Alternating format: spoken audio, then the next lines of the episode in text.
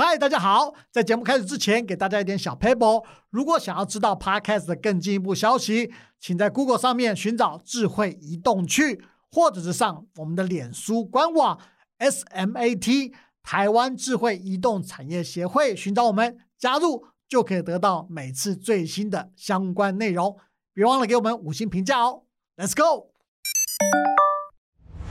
哎哎哎，要去哪里爬爬 Go？交通工具很重要哦。节能、环保加智慧，是全球运具电动化的新趋势。跟着智慧移动区的脚步，我们一起迈向未来。Let's go！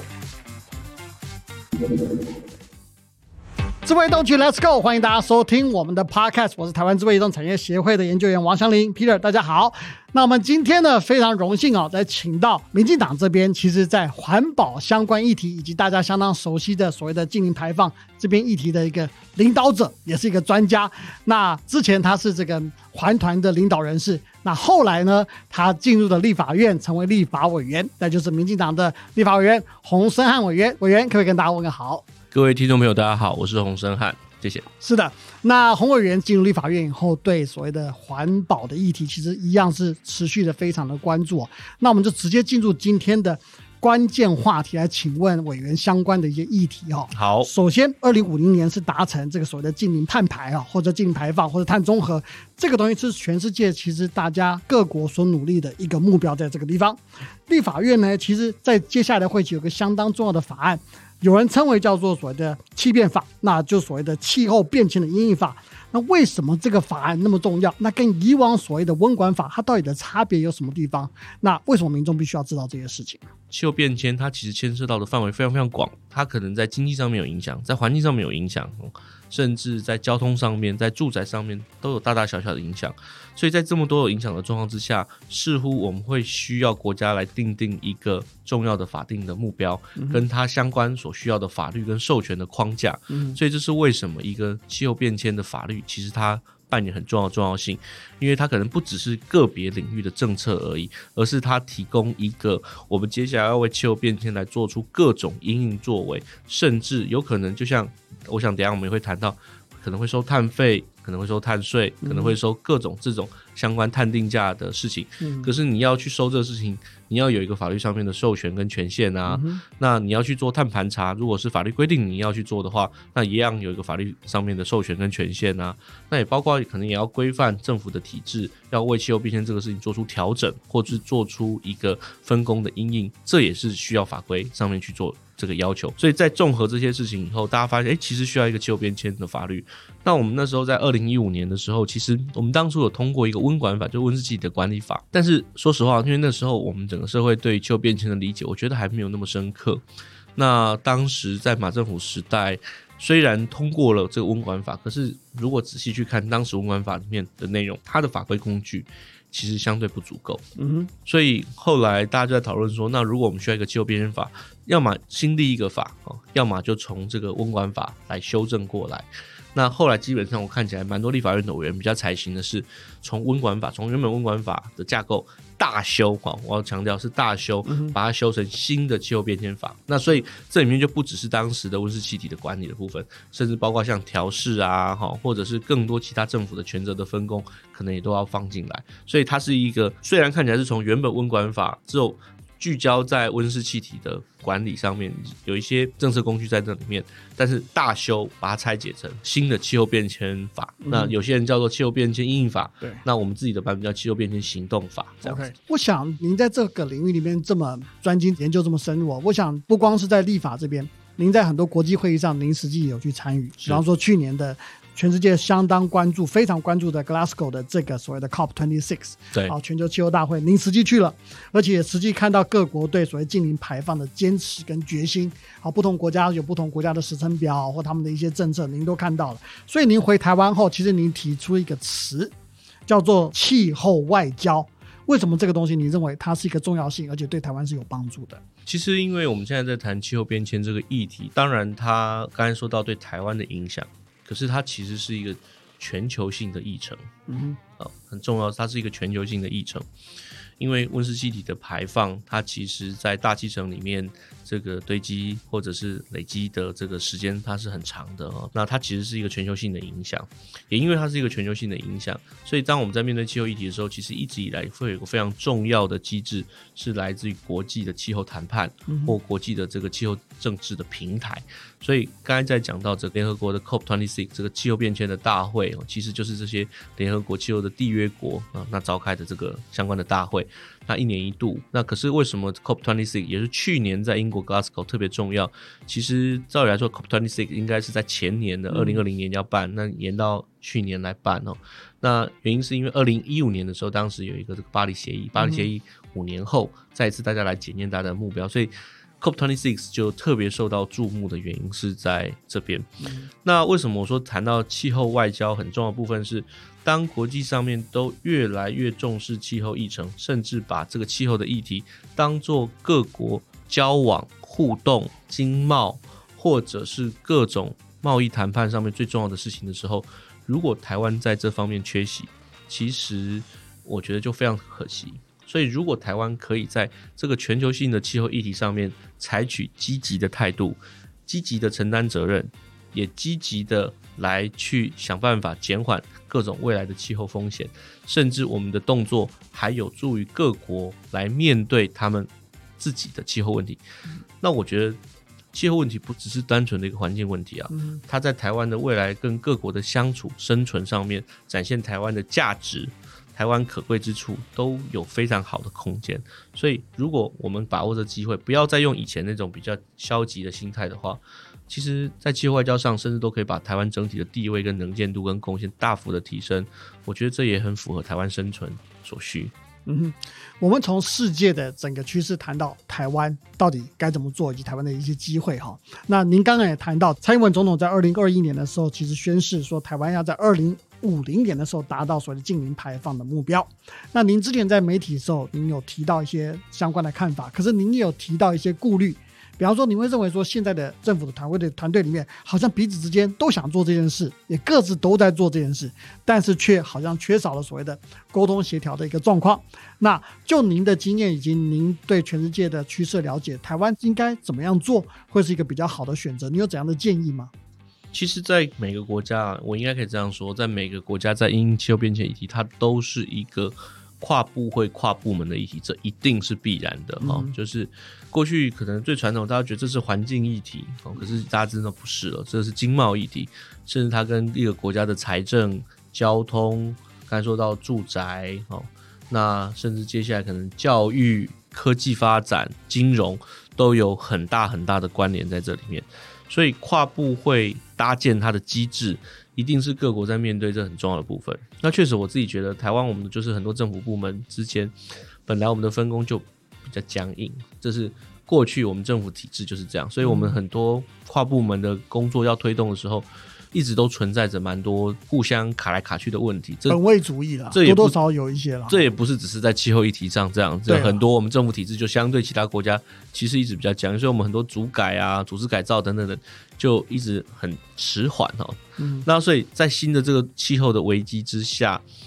那行政院也好，或者是行政部门也好，怎么生出一个搭建出一个能够足够能量来做跨部门协调的机制？哈，我觉得这会是我们今天面对气候问题的关键。所以，这为什么我们才在我们气候变迁法里面要放入所谓气候汇报，或者是一个在行政一个气候办公室里很重要的原因，就是希望他来扮演这个角色，而不是落入刚才就说各部会可能会在他自己的本职的权责上面会有本位主义啊，或者推来推去这种状况，这样子。是的，那我下一题，我们谈到其实整个节能减碳的目标哈，有人说啊，您自己也讲到，其实所谓的运具电动化是其中相当重要的一个成功与否的一个关键。当然，那很多专家也说，其实，在运输移动污染源的这个燃油机车部分，其实是被认为很难把它减下来的一个项目之一。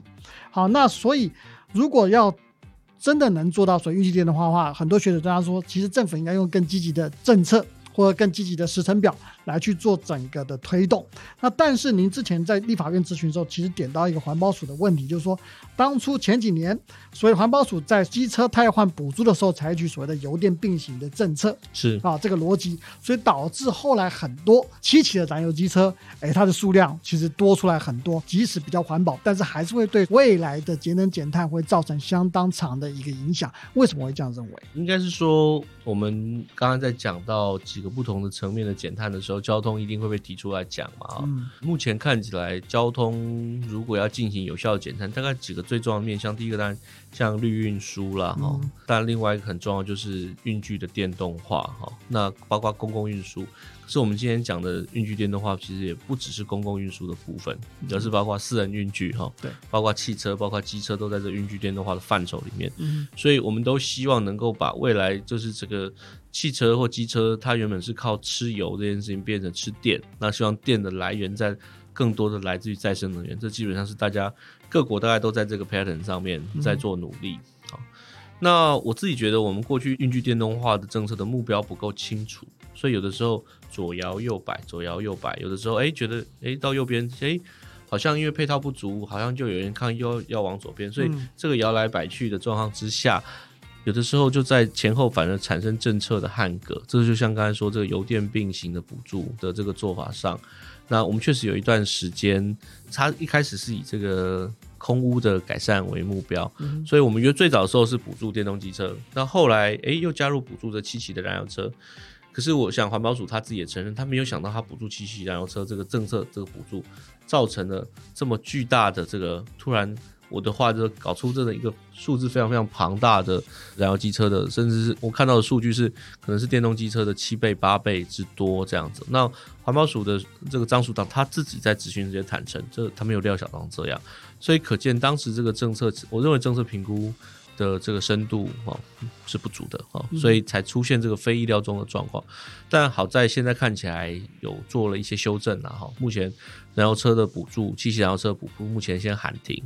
那当然我知道现在环保署也在摸索下一个阶段一些补助的这个政策的做法上面。那我们也希望接下来可以一路可以顺畅的、稳定、稳健的就往一个运具电动化或电动汽机车的方向迈进，这样子。那个委员，您提到这个所谓的电动机车补助这个部分，尤其是环保署下一个阶段该怎么做哈？其实环保署在二零二二年的时候，他也公布了，啊，就是今年的时候他公布说淘汰老旧机车的政策，他提出了所谓一个叫做减碳凭证的措施。对那简单来说呢，一般人可能我们再把它简化一点，他们就说简单是说一个碳权的一个概念哈。那而且政府呢是可以成为收购碳权的。这个单位之一，那因此这个就形成的，不管是产界、学界，好，甚至这个委员这边各个委员不同的讨论跟不同的想法，在这个地方出现了。那甚至，但是对一般民众来说，他们很痛苦的时候，他们很难了解说，哎，这个简单评论到底要怎么用？我什么时候可以卖？在哪个地方卖？或卖多少钱？对他们来说都是一个问号。当然，这个问题很复杂，只是说您对整个环保署的补助方案这边，你有没有什么样的一个看法或建议？这个运具电动化，或者是我们电动机车的这个碳权，确实就是说，当时环保署的构想是说，诶，如果我把一台骑原本是骑一台燃油机车，换成是骑一台电动机车，那它可能这是会减碳的。好，那这个减碳其实诶也是有些成本要投入。哦，所以这个减成本的投入有没有可能变成市场上可以去做交易、可以去做交换的一个工具？所以今天假设有个大的企业哈，因为它在环保署的认定上面，它环评上面有减碳的需求，它有没有可能它自己就来帮助大家把资金投入，来帮助大家去更换从燃油机车换成电动机车？它其实原初的概念是这样，就是说让一个比较大的企业，它有购买碳权的需求，因为它需要排放，那它需要购买碳权，那它去市场上面来去跟大家收购。那我自己觉得大概念上，我其实并不反对，因为这大概就是等于让相对有钱的人哦来投入资源，来协助相对比较没钱的人做减碳。大概念我并不反对，可是确实在实际操作上就会遇到刚才说的问题，就是对很多人一般来说，这概念很复杂哈，光要听懂的概念就不容易。嗯，对，那第二个是到底他换的这个电动机车，到底这个更换的动作到底值多少钱？好、嗯它这个值多少钱是要有个公定价，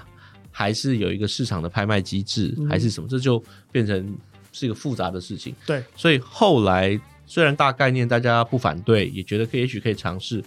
可是一下子在如果没有特定的试办或者是试行的这个状况下，这个贸然的就全部很 general、很普遍性的来实施，怕引起很多大家不方便或不知道怎么操作的这个民怨。所以后来这个政策做了一定的刹车，所以现在变成这个政策就是说往电动机车的方向去，好，可是它变成是一个两千块左右的补助嘛，对不对？对，政府等于环保署出出一千千块，政府出一千块帮他买的补助。对，他用一个相对比较简单的方式来去做这个方面的补助，那就先不走刚才讲的比较复杂的那个，变成是一个碳权的凭证的交易的这个方式，他就不走这个方式去做。但是我自己是觉得说，如果环保署愿意的话，我觉得他可以未来再做一个小规模的事情，看怎么把这个机制运作到大家觉得比较简单、方便、易懂、好操作。如果的话，我觉得我也不排斥未来我们用这个方式去。因为我认为未来其实不只是很多世界体，包括个人都会面对碳权这个问题，所以也许像在这样的概念里面，让大家有碳权的概念，那可以来交换，让他知道有价，我觉得这也不是坏事。是的，延伸您您所讲的这个东西哦，其实真的碳权或碳交易这个是讲起来很简单了哈，但是非 其实不容易，对有没有那么容易？没有那么容易懂的一件事，因为它牵扯到很多的概念，而全世界其实各国其实也都在努力的建制所谓的碳交易的这个机制。哈，有人说碳交易的平台或怎么样，那台湾的政府现在状况，就像您刚刚说的，有在所谓的碳税，有所谓的碳费，是。然后也有所我们的碳权上面有各种各样的说法。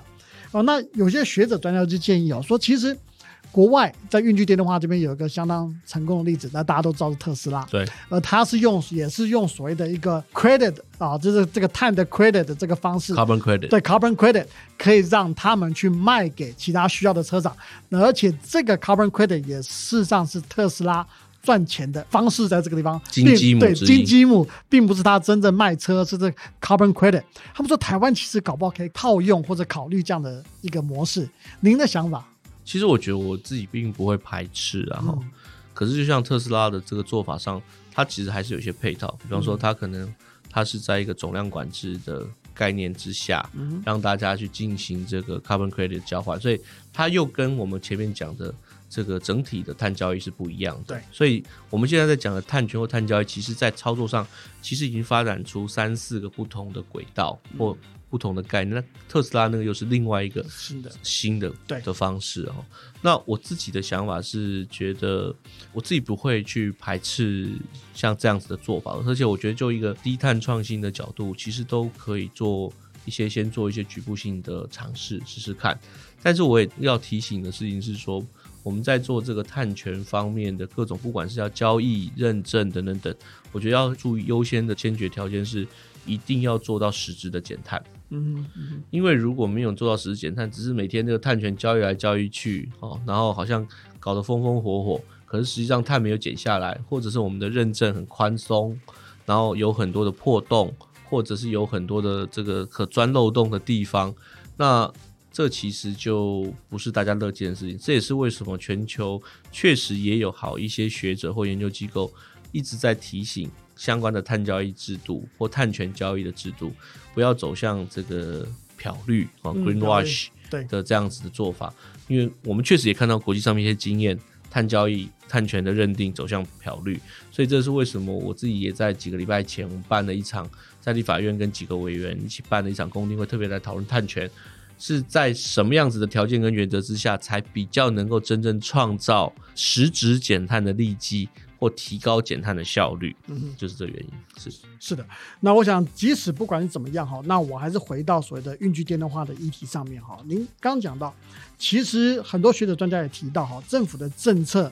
它的目标，甚至于是它的脐橙，是顺利推广所谓运具电动化的一些重要关键。当然，好，那他说，如果政府没有实际去带头承诺的话，其实可能对台湾所谓近零碳排的整个目标会受到影响。是。您怎么来看？所谓政府这边到底该怎么样宣示，甚至于定出骑乘的一个想法？其实我觉得这部分确实对于像交通部这些部门来说是一个挑战，因为他们以前交通部政策是说，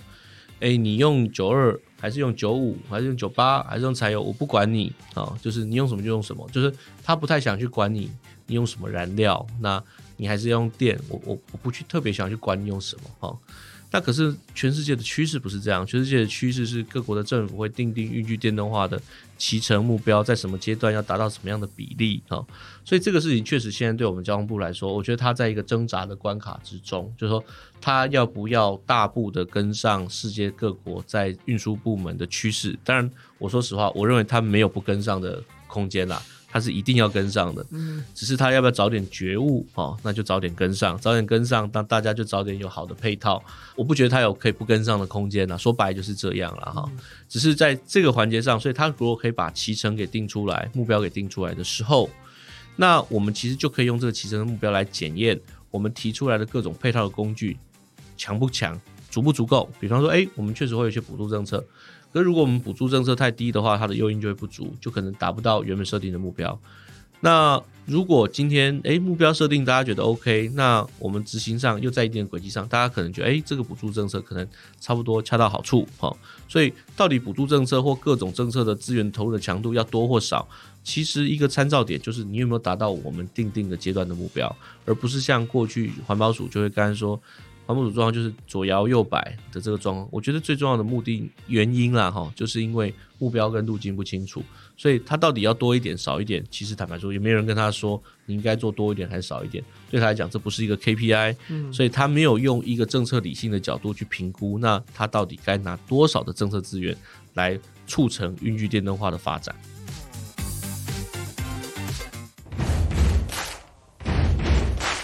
好，我们大家回到第二段的直球对决，在这个单元里面呢，在网络上哈、还已经访问一些民众，那希望他们对委员呢，希望呢有更进一步的了解，所以我们在直球对决的时候，我就很直接的问题来询问委员这边，那麻烦委员要准备跟我直球打击，好不好？好，好，没问题哦。第一个问题哈、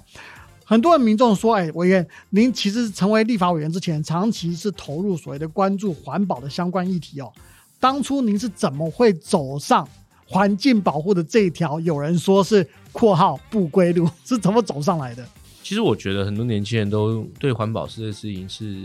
挺有感的、嗯就是我觉得年轻人对环保的理念都是蛮接受的。我目前我感觉是这样，嗯只是你要不要把它当做你的职业、你的工作的问题。那我觉得我当然有一个因缘机会的巧合，诶，因为在大学的时候投入到社会运动里面，嗯那也接触到环保运动，所以后来好像当时也没有什么别的特别想做的事情，那就做做看，这样就这么自然吗？就到环境组织里面工作，其实就是这样子，对就这样。